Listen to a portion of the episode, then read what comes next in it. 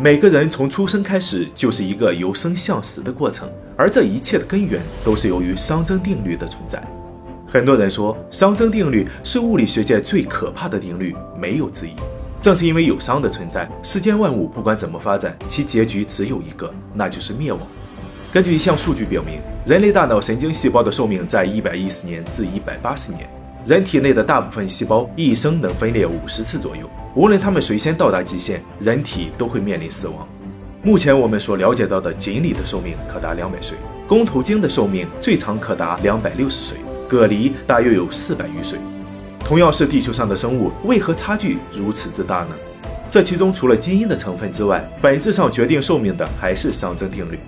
人活着就是在与其做对抗，可宇宙都摆脱不了熵的影响，人类的力量何其渺小，我们究竟如何抵挡熵增呢？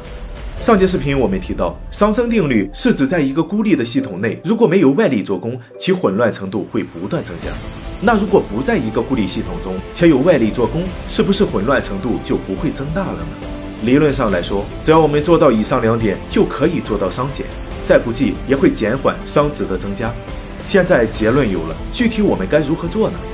首先是做到不在孤立系统中，这就需要我们与外界进行物质和能量的交换，比如多出去走走，认识不一样的世界；多读书，开阔自己的眼界；结交新的朋友，扩展自己的圈子等等。第二点就是做到有外力做功，这就需要我们主动做功，逆商而行。在问题还没有扩大之前，我们需要尽早去处理，不让昨天的事情来到今天，不让今天的事情推到明天，让自己的伤减少，去掌控自己的人生，而不是被别人掌控。但知道是一回事，做到又是另一回事。